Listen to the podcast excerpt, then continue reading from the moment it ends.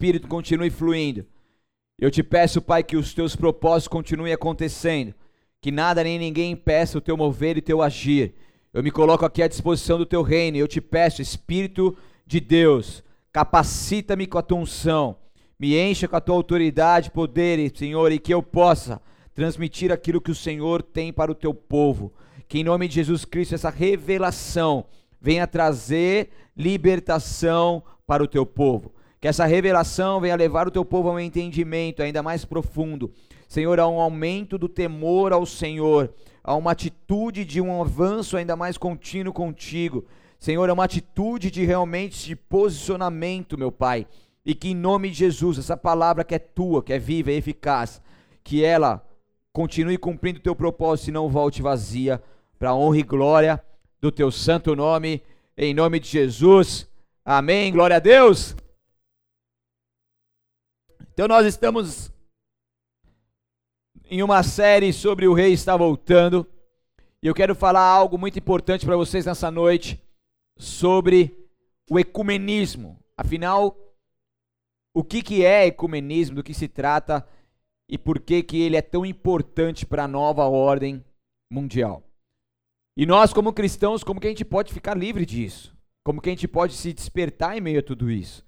Porque, infelizmente, muitas pessoas estão se perdendo e vão se perder achando que tudo é muito bom, muito bonito, mas por detrás existe um, plânico, um, um plano satânico muito bem arquitetado para tentar derrubar os de, do Senhor também.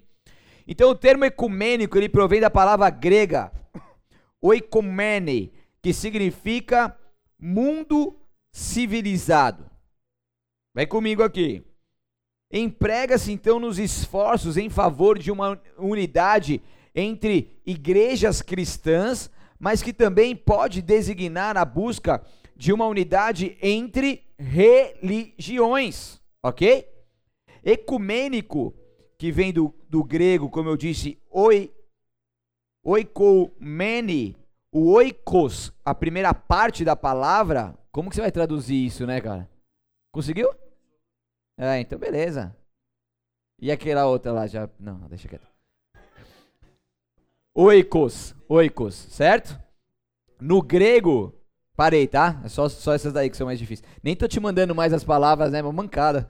Mas tudo bem, já tá na linha aí, já tá no jeito, já tá sabendo. Antes eu mandava as palavras para ele dar uma olhada antes, mas tá no fogo, é assim mesmo. Então no grego significa casa. Então ecumenismo é estar debaixo da mesma casa. That's ok? Casa. Casa. Certo? Se liga só na missão. Vai, vai vendo, vai vendo. Então, no latim, essa palavra significa igreja universal, uma igreja onde as religiões se tornam universal, debaixo da mesma casa, do mesmo teto. Tudo bem? Então, na Europa, se liga só, em Berlim está em construção o templo chamado House of On. Casa única, fala só casa única, vai. É, não adianta você. Isso, casa única, previsto para uma inauguração no ano que vem. Você pode colocar para mim aí na tela, o pessoal do Facebook vai conseguir ver a imagem dessa casa única. Olha que demais. Que demais de assustador, né? Cristãos, judeus e islâmicos, que são as três maiores religiões monoteísta. O que, que é monoteísta?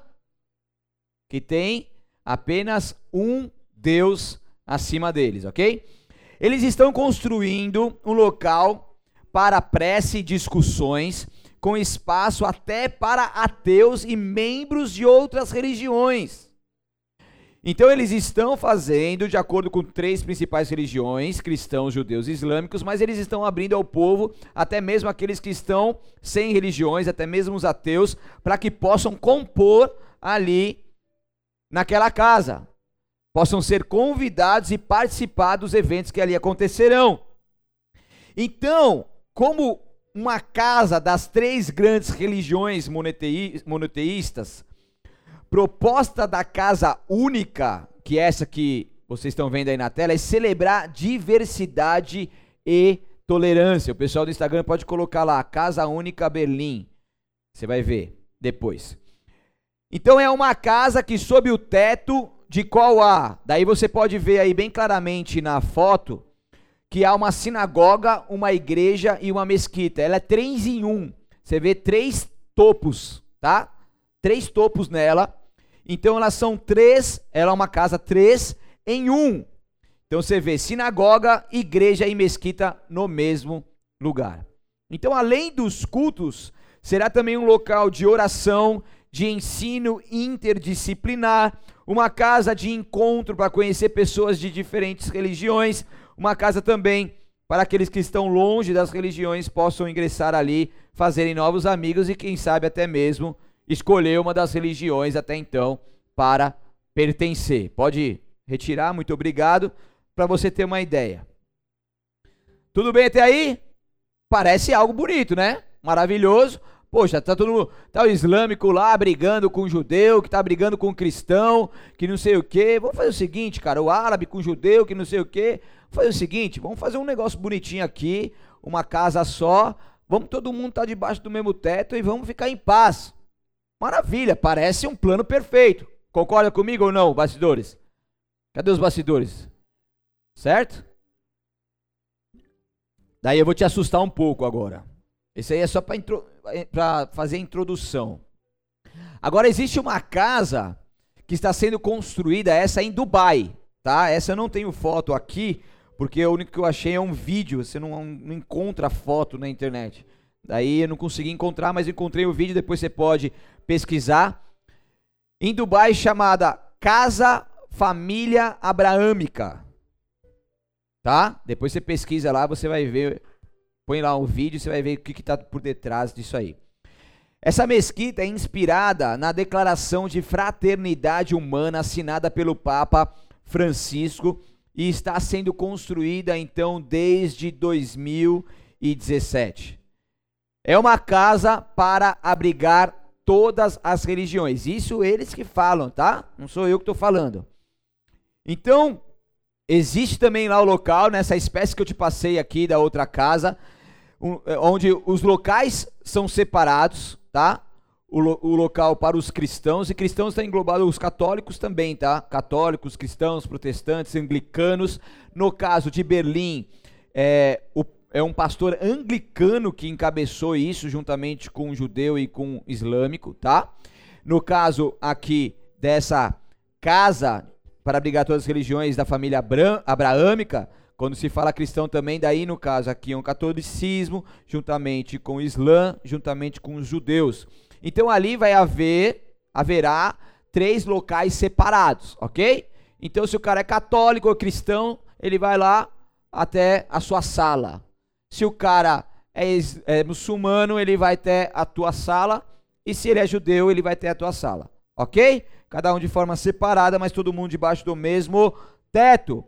Então, não sei se você sabe, mas Papa Francisco é com certeza uma peça fundamental para a implantação da nova ordem mundial. Se você ainda, se você tem Netflix e você ainda não assistiu o filme Dois Papas, eu te aconselho a assistir. Daí você você assista com olhos de escatologia, tá? Porque o filme parece ser maravilhoso, dá vontade de, né? De você, nossa, que lindo, que história maravilhosa, romântica, mas por detrás há um plano man, muito bem arquitetado. Tá? Não sei se você sabe, mas Bento XVI, acho que você sabe, lógico, né? ele renunciou e na história do catolicismo foi a segunda vez na vida que houve um papa que renunciou. E ele renunciou para que o Papa Francisco, que é um homem que com certeza fa faz toda a diferença para a implantação da nova ordem mundial pudesse assumir o seu posto, porque o Bento XVI não tinha esse. É, a Igreja Católica estava passando por umas dificuldades e ele não tinha uma imagem boa para poder fazer com que viesse esses planos a serem realizados. Então, dois papas por quê? Porque Bento XVI ele continua ali em todo o tempo reinando com o Papa Francisco, eu não sei como está isso hoje, mas em todo filme lá você vai ver, isso é, é baseado em fatos reais. Em todo o tempo ele está ali reinando, até que o Papa Francisco assume, ele tem muito mais carisma, um argentino, ele consegue alcançar muito mais pessoas e consegue facilmente colocar em prática esse plano da nova ordem mundial, tá? Isso é nítido. Então, esse novo organismo, essa casa da família abraâmica que eu estou falando, tem a capacidade de fornecer orientações e recomendações sobre a concretização dos objetivos em prol da paz mundial e da convivência comum. Esse projeto anuncia então uma nova era, tá? De aproximação e amizade entre diferenças, crenças, comunidades e cultos religiosos. O objetivo dessa casa é enviar uma forte mensagem sobre a coexistência da liberdade religiosa para todas as pessoas, por todas as pessoas do mundo, ou seja, a religião do anticristo que é uma fusão de todas elas. Vem comigo. Tá conectado aí? Sim ou não? Então, para que se tenha o reinado ali do anticristo, precisa haver uma religião. E é um local aonde é um local de regeneração e educação através de descobertas das raízes bíblicas da fé e encontros com líderes que trabalham pela paz mundial. Então não é somente três igrejas debaixo do mesmo teto. É muito, muito, muito mais do que isso tá? Como eu disse ali, é, na casa única existem diversos outros planos e projetos para que aquela casa possa funcionar, não somente para que tenham cultos de diferentes religiões. Então eles trabalham ali para a paz mundial, mas a paz mundial é bom, não é? Poxa, imagine o mundo como uma paz mundial. Aparentemente sim, é bom. Imagine um mundo sem, sem guerra, sem briga, sem contenda, mas tudo isso faz parte do plano do reinado do anticristo, isso é fato, tá? Então, ali naquela casa haverá uma equipe altamente preparada para, com, para com tradutores de vozes com capacidade para traduzir mais de mil idiomas. Então vai vir gente do mundo inteiro para aquele lugar, certo? E ali não são só judeus, cristãos islâmicos, mas de todas as outras religiões, eles vão estar ali, eles vão ter a tradução, eles vão poder adorar os seus deuses. Deus sabe por quê? porque o lugar também contará com vários monumentos religiosos e estátuas de diferentes deuses pagãos. Pasmem, isso mesmo que você está ouvindo. É uma torre de Babel moderna. Até algumas pessoas, alguns estudiosos dizem que o projeto parece muito com a Torre de Babel. Então é como se uma Torre de Babel moderna, alta, bem é, bonita e como que fala? Cheio de riqueza, cheio de imponente. É algo extraordinário mesmo, né? Se você vê o projeto, é coisa de louco, lindo, né? Projeto lindo, maravilhoso, mas que por detrás existe tudo isso. Então, o Papa Francisco elogiou o projeto, ele falou que nunca houve um edifício que possua as três religiões de uma forma tão independente e conectadas ao mesmo tempo, e que isso é maravilhoso, ele mesmo disse. Então a mesquita será orientada em direção a Meca, o altar da Igreja Católica para o leste e em direção ao sol e o pódio das desculpa, o altar da Igreja Católica para o leste em direção ao sol e o pódio da sinagoga e a Torá para Jerusalém, tudo muito bem direcionado. Provavelmente no dia 14 de maio o Papa teria um encontro mundial aí com grandes líderes sobre um projeto educacional, que até então seria colocado ali para apresentação e, e logo depois colocado em prática. Devido à pandemia, ele foi passado para o dia 11 de outubro. Então, provavelmente, 11 de outubro, provavelmente a partir de 11 de outubro, um dia antes da comemoração da reforma protestante, então muito bem intencional, e na verdade esse, esse essa convenção, digamos, né? Ela começa dia 11 de outubro, mas ela não termina dia 11, ela vai dia 12, dia 13, vai acho que uma semana ali de vários eventos. Então, bem na data onde se comemora a reforma protestante, e isso é intencional, logicamente. Então, provavelmente em outubro, o Papa Francisco apresente uma religião mundial. Provavelmente, não estou afirmando nada aqui, mas fique ligado nas cenas dos próximos capítulos, porque o negócio está se estreitando para isso. Por quê? Por que tudo isso? Porque isso faz parte de um plano ecumênico. E por que, que o ecumenismo é perigoso? Porque o ecumenismo faz parte da nova ordem mundial. Um só governo, uma só moeda, uma só religião. Ponto. Até aí. Então, logicamente que isso é um dos pilares do anticristo. Porque para que ele consiga transitar entre uma religião e outra, ele precisa falar a mesma língua. E para falar a mesma língua, ele precisa do povo junto. E o povo para estar junto, eles precisam estar debaixo de uma mesma casa. E para que estejam debaixo de uma mesma casa, eles precisam estar em uma, uma única religião. Então isso vai ser formado e vai chegar um momento onde vão se fundir essas religiões e elas se tornarão uma só, para que o anticristo consiga ali dominar sobre tudo e todos. Então tudo isso será fundamentado da próxima religião mundial, que a Bíblia diz que se reunirá nos últimos dias, acontecerá nos últimos dias. O que nós estamos vendo agora, no ano de 2020, é quase que o término de um projeto satânico e muito bem arquitetado, para que comece então a implantar na cultura do povo uma só religião. Então a gente está vendo isso agora debaixo dos nossos pés, debaixo dos nossos olhos, debaixo do nosso nariz. Isso está acontecendo aqui agora, nesse momento.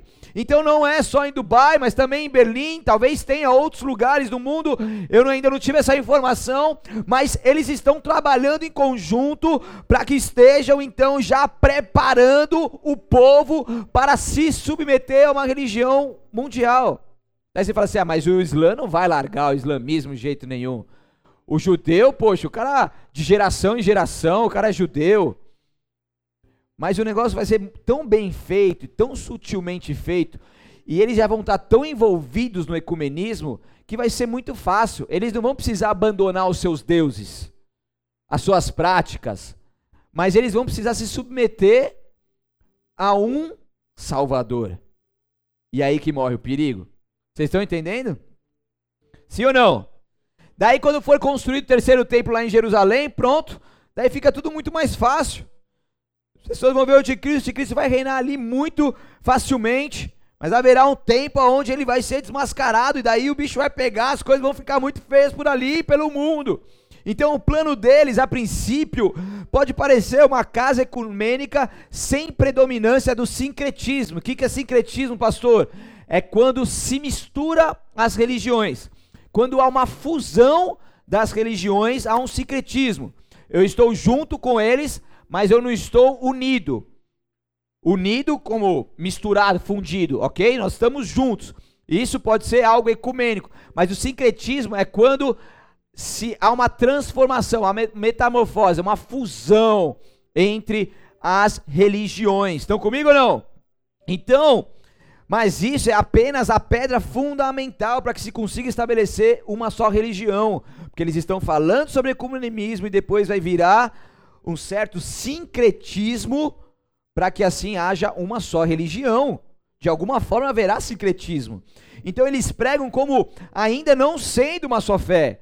Porque eles falam, você vai pegar o site oficial da Casa Única, mas daí não vai misturar as coisas. Não, imagina, cada um vai ali adorar o seu Deus, vai fazer o seu culto, e a gente nem quer que as pessoas se misturem. Eles falam isso, mas isso é só o pilar para que o anticristo reine com essa religião universal.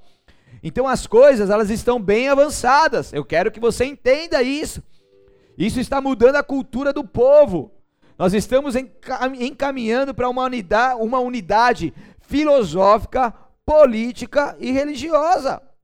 As coisas filosóficas estão mudando, as coisas da política estão mudando. Haverá um líder mundial muito em breve, haverá uma religião só, uma só moeda, um só governo e tudo isso. Por quê? Porque mais hora ou menos hora isso vai acontecer e não está distante de acontecer. E nós, como cristãos, precisamos viver uma unidade, mas que seja fundamentada na palavra, não uma mistura com o paganismo e o profano. Nós, como cristãos, não podemos viver um ecumenismo onde eu me misturo com outras religiões e aquilo então que eu vivi, eu posso deixar algumas coisas de lado e posso pegar um pouco dos outros. Não, a gente vai ver mais para frente o, o, quanto que isso é perigoso. Mas a gente entende que esses templos, essas torres de Babel que são, estão sendo construídas, esses templos ecumênicos, para que se tenha então implantada ali uma cultura que logo depois vai levar as pessoas a uma só religião. Quando o Rei dos Reis vir sobre essa terra, todos eles serão destruídos, não vai ficar pedra sobre pedra, porque nós sabemos que o nosso Jesus Cristo vai voltar e vai abalar esse mundo e esses templos pagãos, eles vão cair por terra. Isso faz parte também do seu plano. As coisas estão avançando, igreja, acorda. Papa Francisco, quando entrou no poder, ele olha para trás, olha o tempo dele que ele está fazendo. Muitas coisas, olha os encontros que ele teve com vários líderes religiosos. Olhem as fotos ali, olha o carisma. Pasmem, ele chegou a mandar um recado para uma igreja pentecostal renomada, acho que nos Estados Unidos, se eu não me engano. E o pastor ali, achando tudo bonitinho, maravilhoso, numa conferência lotada, ele pôs no telão o Papa Francisco, falando: Ô oh, meus irmãos cristãos, que bom poder dialogar com vocês, mais ou menos isso, né? Que bom poder dialogar com vocês, é muito importante que isso aconteça, para que a gente possa estar juntos como irmãos e etc. E foi falando. E o pastor ali, pastor renomado de uma igreja séria, um discípulo dele foi até o Vaticano, falou com o Papa, gravou o vídeo, trouxe para lá e depois ele gravou um vídeo para mandar para o Papa, como se fosse algo bonitinho. Amém? Isso não é bonitinho, igreja. Se a gente achar que o ecumenismo é algo bonito, é algo legal, é algo maravilhoso, nós estamos caindo num grande erro e você vai entender o porquê. Quer entender ou não? Então, essa foi a introdução. Agora eu vou pregar a palavra no versículo que eu vou falar aqui para vocês. Abra aí em 2 Reis. Essa foi a introdução de quatro páginas. Quebrei o protocolo hoje. Mas o tempo vai ser o mesmo, segura aí. Segundo Reis, capítulo 17. É, mano, negócio não é brincadeira não. Você acha que é brincadeira? Não é brincadeira não. Segundo Segundo Reis 17, 24, tá? Para você entender esse contexto que vamos adentrar, depois de capturar Israel e levá-lo cativo, o rei da Síria repovoou Samaria com os pagãos da outra de outras terras. Então as escrituras aqui registram que eles temiam ao Senhor, mas também cultuavam suas imagens esculpidas. Então, no capítulo 17, versículo 24. A palavra de Deus diz assim: O rei da Síria trouxe povos da Babilônia, de Cuta, de Ava, de Ramate e de Ser, Sefarvaim, e os estabeleceu na cidade de Samaria em lugar de, dos israelitas. Eles tomaram posse de Samaria e habitaram em suas cidades. Assim que chegaram, esses estrangeiros não adoravam o Senhor, de modo que o Senhor mandou leões para matar alguns deles. Por isso, enviaram uma mensagem ao rei da Síria. O povo que o Senhor deportou para a cidade de Samaria não conhece os costumes do Deus da terra. Ele mandou leões para destruí-los, porque não conhecem suas exigências.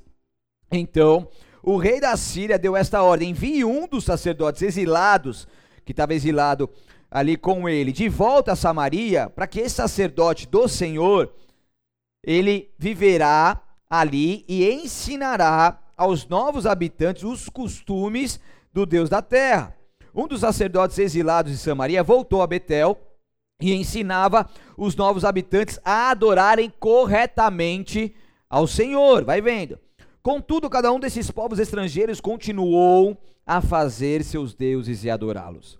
Em todas as cidades onde habitavam, colocaram seus ídolos nos santuários idólatras que o povo de Samaria havia construído. Os da Babilônia adoravam as imagens do deus Sucote Benote.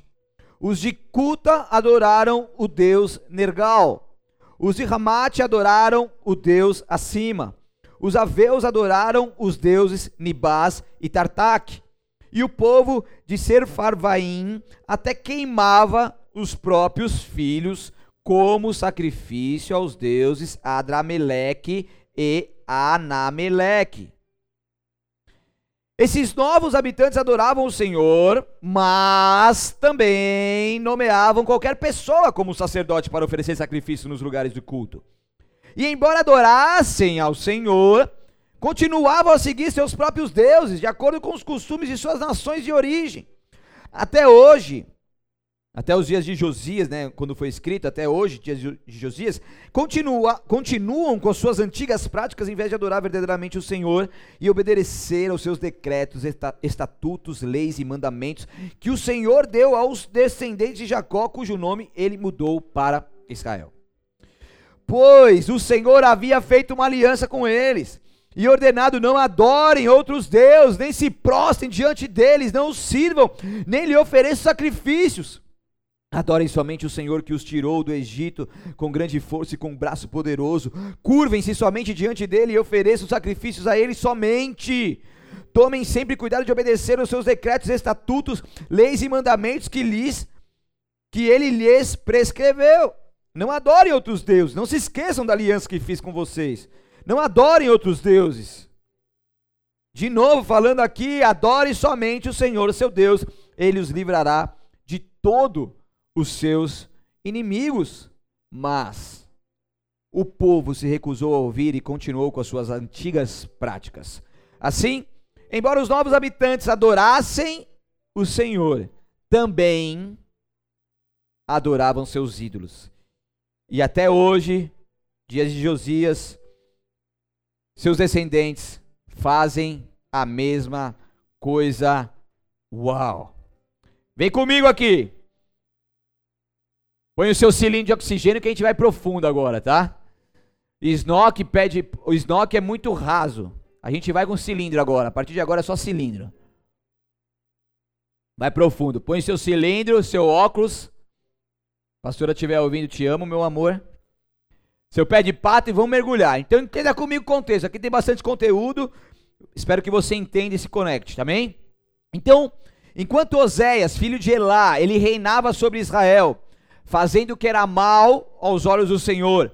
Contra ele se levantou o rei da Síria, Salmaneser. Oséias então ficou sendo seu prisioneiro ali, seu servo, e depois ele foi aprisionado na casa do cárcere.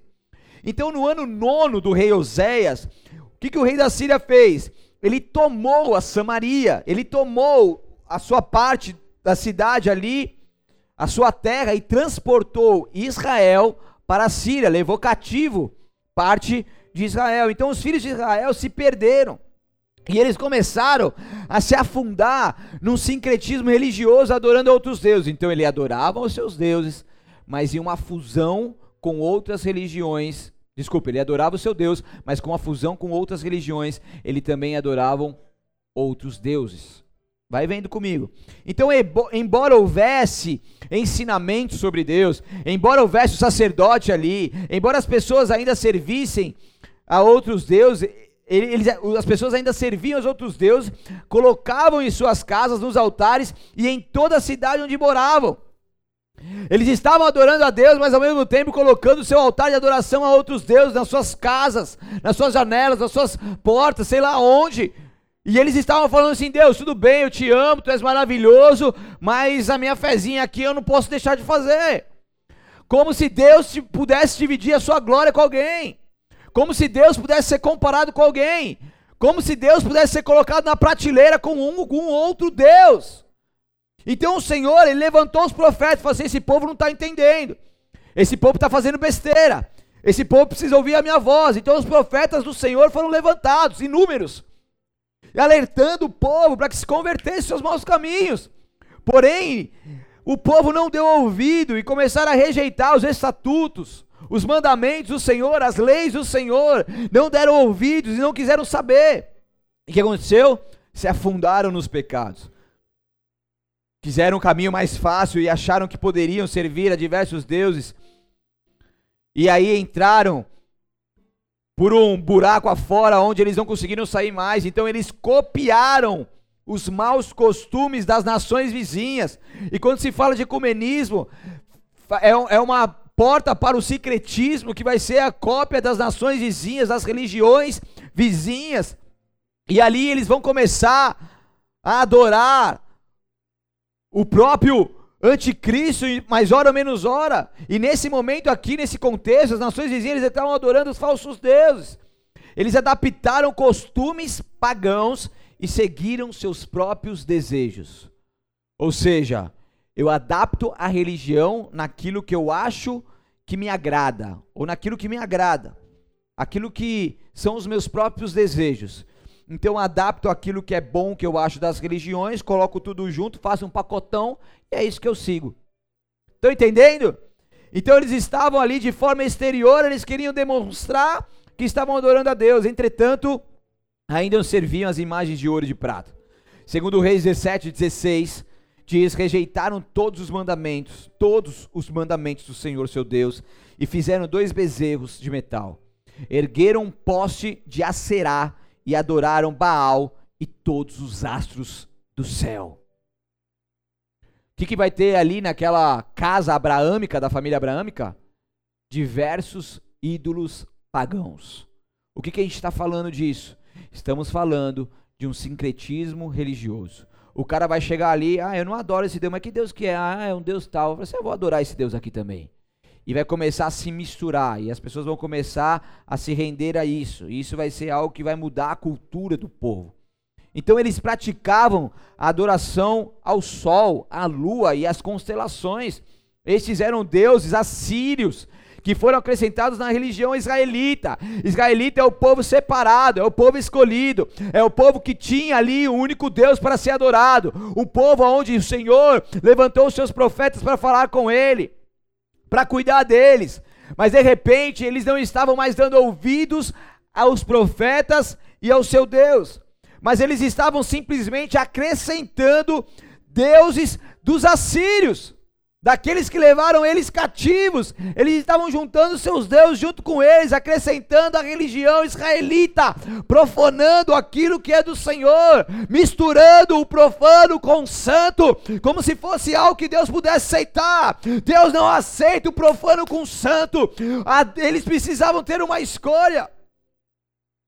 E a gente precisa se posicionar, porque muitas vezes a gente quer misturar aquilo que é profano com o santo. A gente quer ser cristão, mas a gente quer colocar algumas coisas que são os nossos desejos dentro de nós, fazer uma pacoteira só e falar assim: ah, tá bom assim.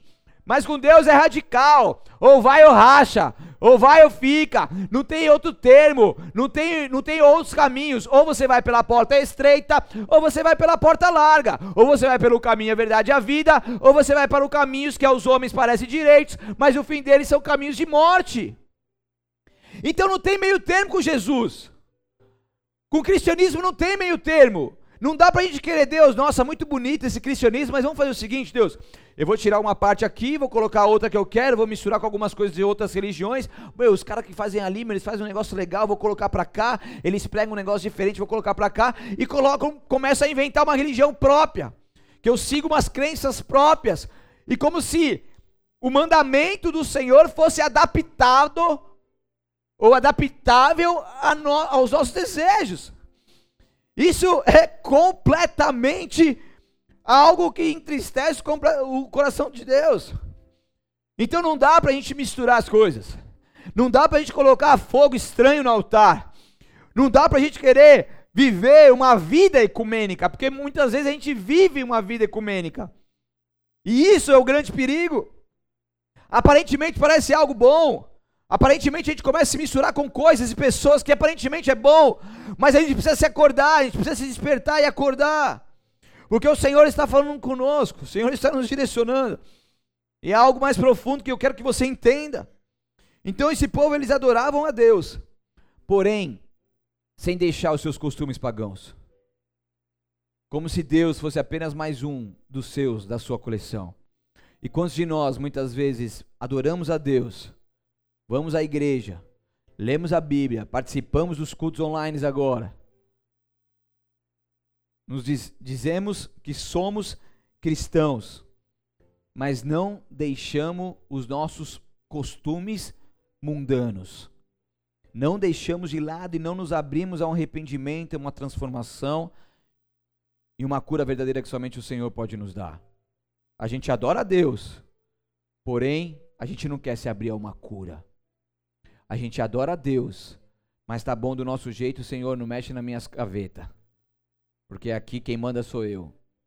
E a gente não se entrega 100% e a gente vive uma vida superficial e acaba sofrendo os prejuízos do ecumenismo em nossas vidas. Infelizmente, muitos vivem dessa forma nos dias de hoje. Porque afirmam crer em Deus, embora se recusem a abandonar atitudes que Ele mesmo reprova. Entenda uma coisa: Deus ele deve vir em primeiro lugar em Sua palavra, e Sua palavra deve moldar todas as nossas atitudes. Deus acima de todas as coisas, a tua soberania acima de todas as coisas, e a Sua palavra moldar as nossas atitudes, não as nossas atitudes querer moldar os mandamentos do Senhor, mas a Sua palavra moldar as nossas atitudes, a Sua palavra vem como poda que nos faz crescer ainda mais. Porque Deus ele, ele deve vir em primeiro lugar e exclusivamente em primeiro lugar, aonde ele não divide a glória dele com ninguém. E não dá para a gente ficar servindo a dois senhores. Não dá para a gente ficar misturando as coisas. Não dá para a gente querer adaptar o cristianismo que não é adaptável, que não é flexível aos nossos desejos. Não! A palavra é uma só, a pedra é angular, ela é fixa, ela não se mexe, ela não fica menor, maior, vai para a direita, para a esquerda, não, ela está ali, inabalável, fixa, e tudo é construído em cima dessa pedra angular, que se chama Jesus Cristo. Então tudo que sai do prumo, que é essa pedra, é algo pagão, é algo profano, é algo que não, não tem onde Deus não tem o prazer, onde não faz parte do seu plano. E é aí que tem que acontecer. Isso tem que sair das nossas vidas. Eu não posso simplesmente achar que sou o Deus de minha vida e moldar essas coisas para que assim eu possa viver. Não, de maneira alguma, igreja. A gente precisa entender a realidade de tudo isso. Daí que acontece? Israel torna-se amargurado. Havia rejeitado o seu propósito original de honrar a Deus e ser um referencial de temor ao único Deus ao mundo todo. Ao único Deus. E como os profetas haviam advertido, Israel foi levado ao exílio. Israel pagou caro por isso. E por causa dos pecados públicos e ocultos também do povo, uma grande destruição veio sobre Israel. A consequência foi algo que simplesmente aconteceu como o Senhor havia predito, como os profetas haviam predito. Porque tudo aquilo que o Senhor prediz, ele acontece. O Senhor não é homem para que minta, nem filho do homem para que se arrependa. Todas as suas palavras, todas as suas promessas, tudo aquilo que o Senhor está alertando ao nosso povo, isso vai acontecer. Essas palavras que estão sendo pregados e as, os alertas que Deus tem trazido para o teu povo. A palavra de Deus que não muda, ela, ela continua acontecendo, as suas promessas estão aí.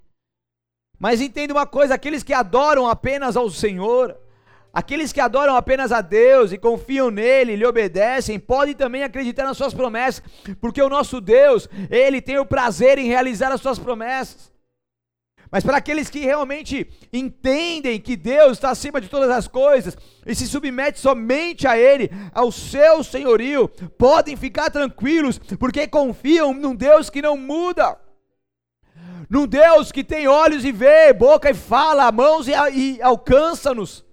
Ele nos segura pela tua mão direita, Ele nos protege. Um Deus que cumpre a tua palavra, um Deus que é verdadeiro, um Deus que é luz, um Deus que é paz. Um Deus que promete e cumpre. E ele não pode ser colocado na prateleira junto com outros deuses. Existe Deus para tudo. Só na Índia existem mais de 330 milhões de deuses, tudo é Deus ali. Existem muitos deuses no mundo afora, mas existe um Deus acima de todos os deuses da face da terra. Existe, existe Deus para casar, Deus para conseguir emprego, Deus para dinheiro, Deus para saúde, Deus para o amor, Deus para não sei o que, Deus para causa impossível, Deus para não sei o que. Mas o nosso Deus é o Deus da causa impossível, é o Deus que vai trazer a tua bênção, é o Deus que vai te transformar, é o Deus que vai te curar, é o Deus que vai te prosperar. Ele é o Deus, o único Deus que pode todas as coisas. E para que, que eu vou dividir a glória dele com outros deuses? E eu não estou falando somente de imagem, mas também estou falando de hábitos, estou falando de pessoas que podem endeusar outras pessoas ou objetos, amém?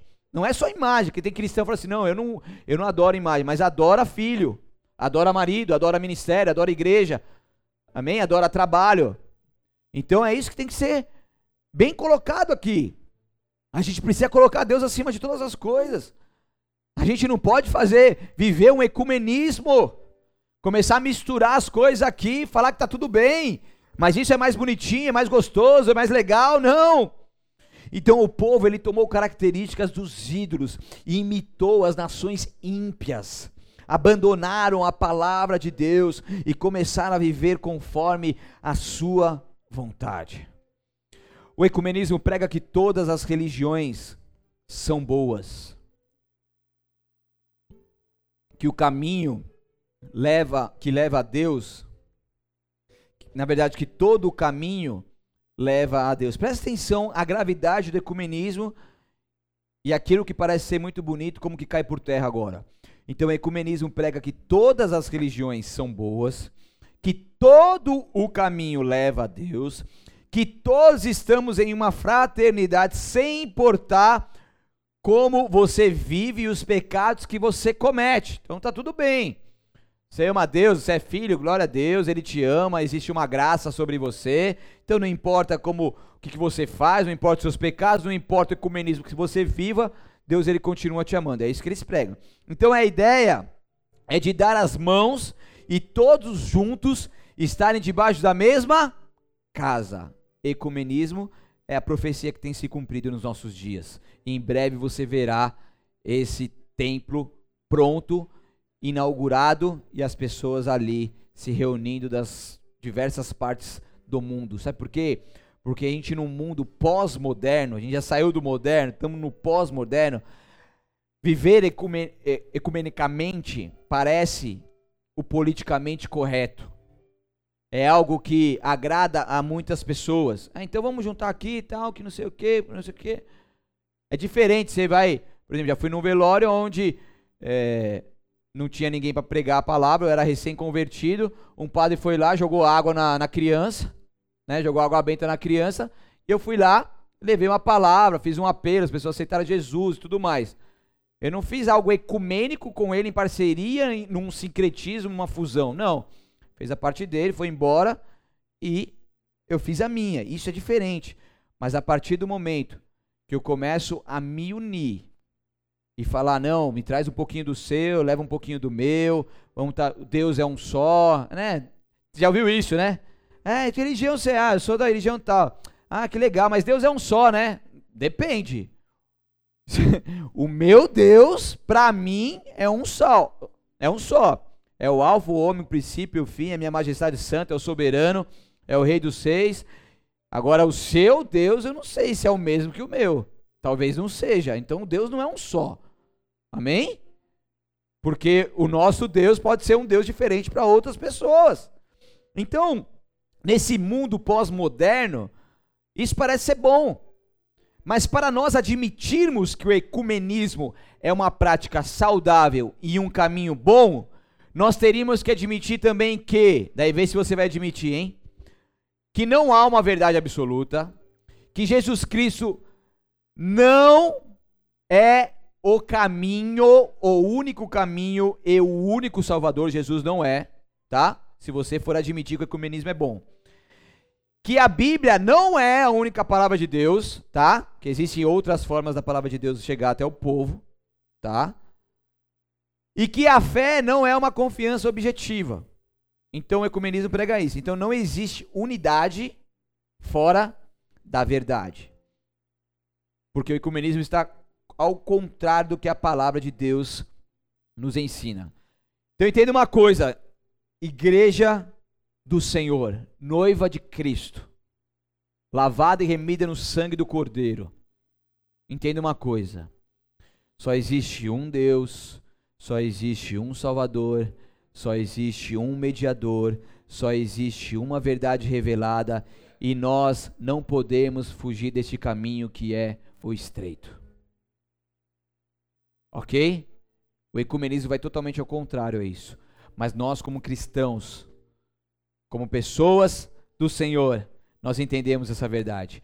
O ecumenismo, ele prega o amor e a unidade da fé acima de tudo. Então, amor e unidade da fé acima de tudo. Então, o que importa é a gente estar se amando, o que importa é a paz mundial, o que importa é a paz entre as religiões, o que importa é a gente estar unido debaixo da mesma casa. Só que João 14, 21 diz: Aqueles que aceitam meus mandamentos e lhes obedecem são os que me amam. E porque me amam, são amados por meu Pai. E eu também os amarei e me revelarei, revelarei a cada um deles. Então a palavra de Deus precisa e deve ser guardada e respeitada. Sendo assim, a gente não pode ignorar os textos da palavra de Deus e nos concentrarmos somente no amor e na unidade. E na unidade. Aqueles que aceitam meus mandamentos lhe obedecem. Se eu me concentrar apenas no amor e na unidade, eu deixo de obedecer os mandamentos do Senhor. E quando eu deixo de obedecer os mandamentos do Senhor, eu deixo de amá-lo. E Deus deixa de se revelar a mim. Uau!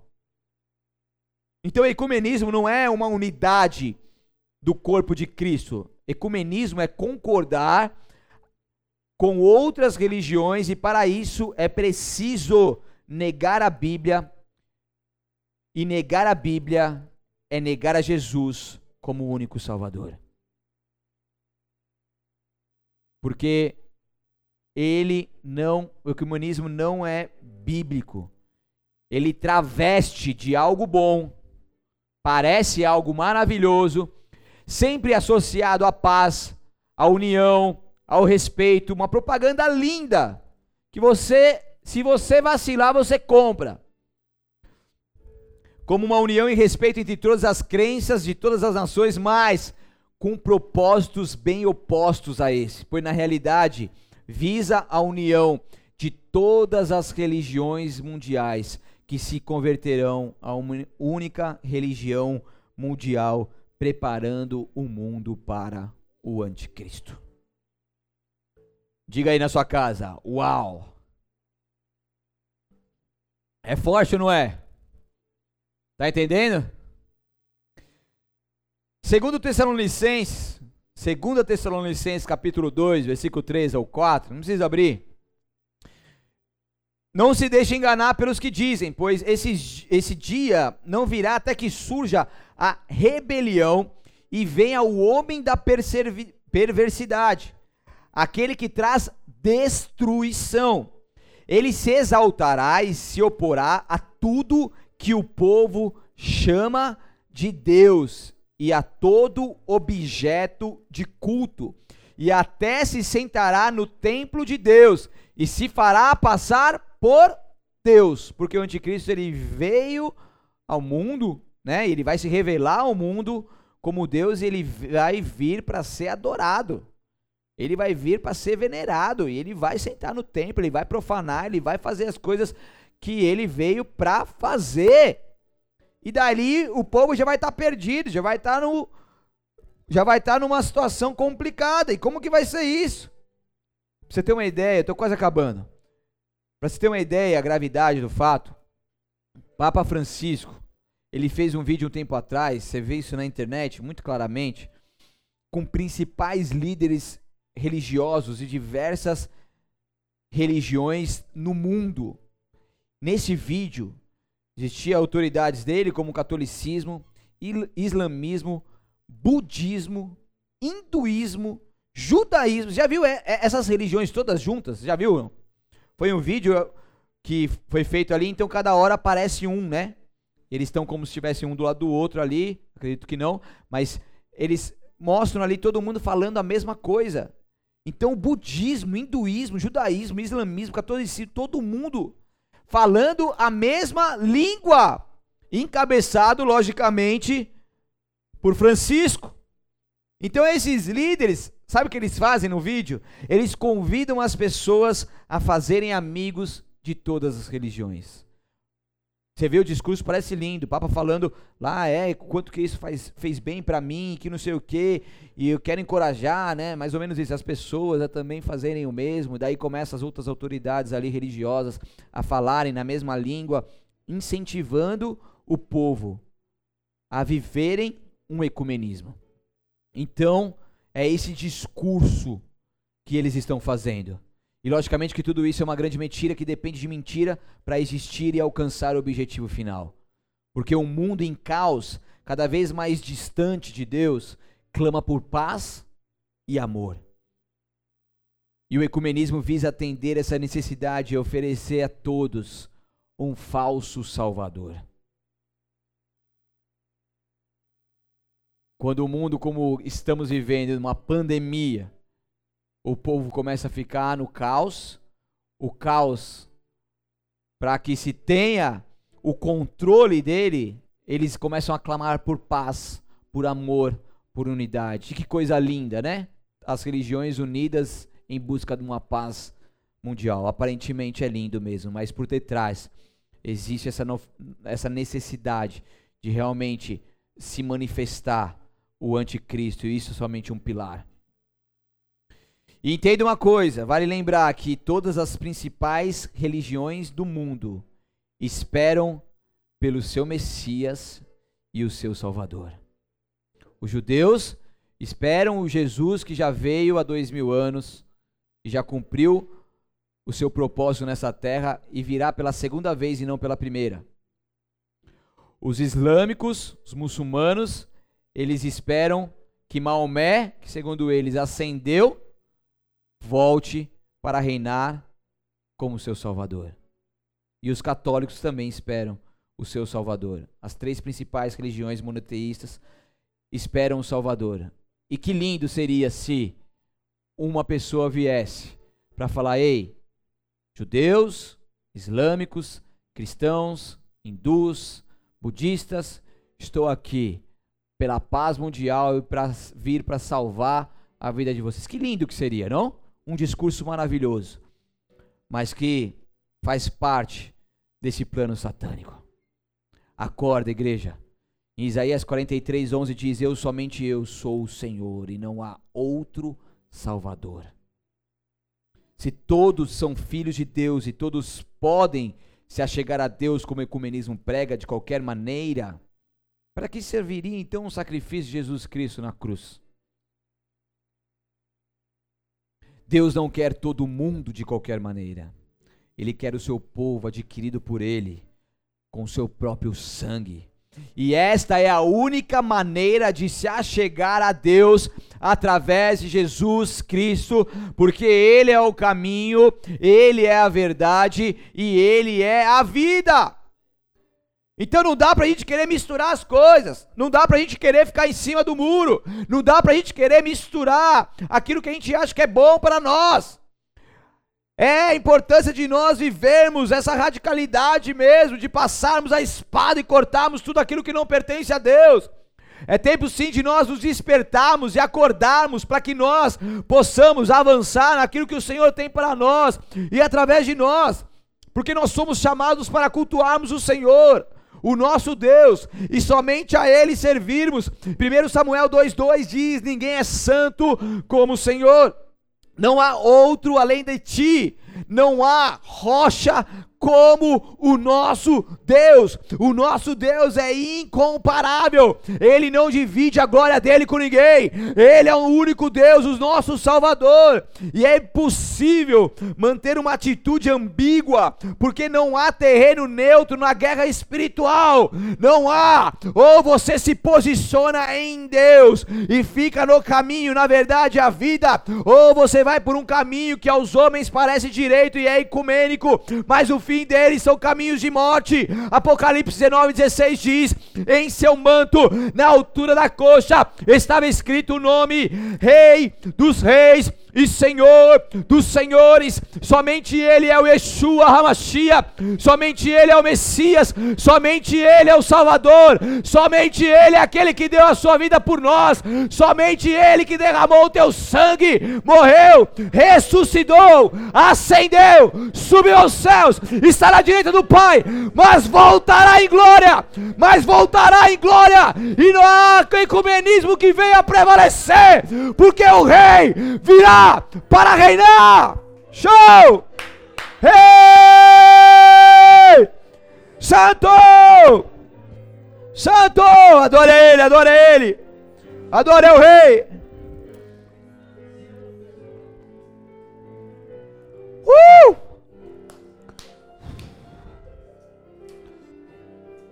Cheio!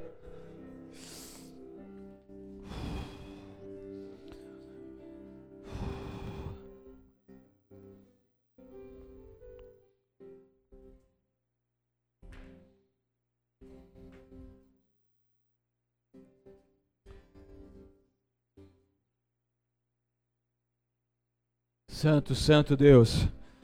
Vai despertando a tua igreja, Senhor. Vai nos trazendo a tua revelação. Vai nos trazendo discernimento espiritual. Senhor, vai vendo sim em nós alguma coisa que nós misturamos com coisas profanas. Senhor, vai vendo sim em nós algum tipo de ecumenismo, Pai, que nós deixamos passar. E por favor, Senhor, vai abrindo os nossos corações, as nossas visões vai abrindo o nosso entendimento para esse tempo, para que nós possamos verdadeiramente entender e se abrir uma transformação tão profunda e genuína que somente o Senhor pode fazer. Senhor, que os altares a outros deuses que nós levantamos sejam derrubados nessa noite. Ah, se você está me ouvindo agora nesse momento, Comece a pedir perdão pelos seus pecados. Comece a derrubar os altares que um dia você levantou. Deus está revelando algumas coisas para pessoas aqui.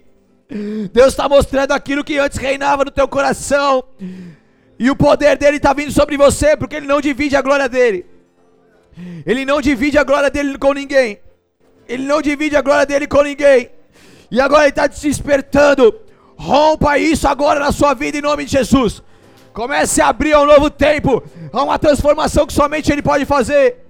Você não viveu, você não vive nessa terra e não nasceu para viver debaixo de um jugo, de uma opressão maligna, para viver em um ecumenismo, mas você viveu, você vive e está vivendo e nasceu para viver a verdade, para viver o caminho, para viver a vida de Jesus Cristo nessa terra.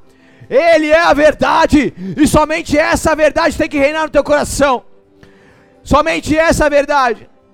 Ei, a vida com Jesus não é uma simples vida, não é fácil, precisa renunciar a muitas coisas. E o ecumenismo vem para pregar uma religião barata, uma religião sem sacrifícios, mas sem sacrifícios ninguém verá o Senhor. Ninguém verá o Senhor sem sacrifícios, porque ninguém vai ver a glória de Deus. Jesus Cristo não veio pregar uma religião barata, fácil e uma porta larga. Ele veio pregar a porta estreita e apertada, mas é o caminho que leva à vida. Ei, estão tentando colocar na sua mente, estão tentando colocar na sua mente que é possível misturar o santo com o profano, que nada de mal vai acontecer. Mas isso é uma mentira arquitetada de Satanás e seus demônios para o reinado do anticristo mas você não é submisso a um falso Deus. Você está sobre o senhorio do único Deus, o verdadeiro Deus. Portanto, que esse reino venha sobre ti agora. Venha sobre ti agora. Adore-o. Santo. Uh! Santo, santo, santo.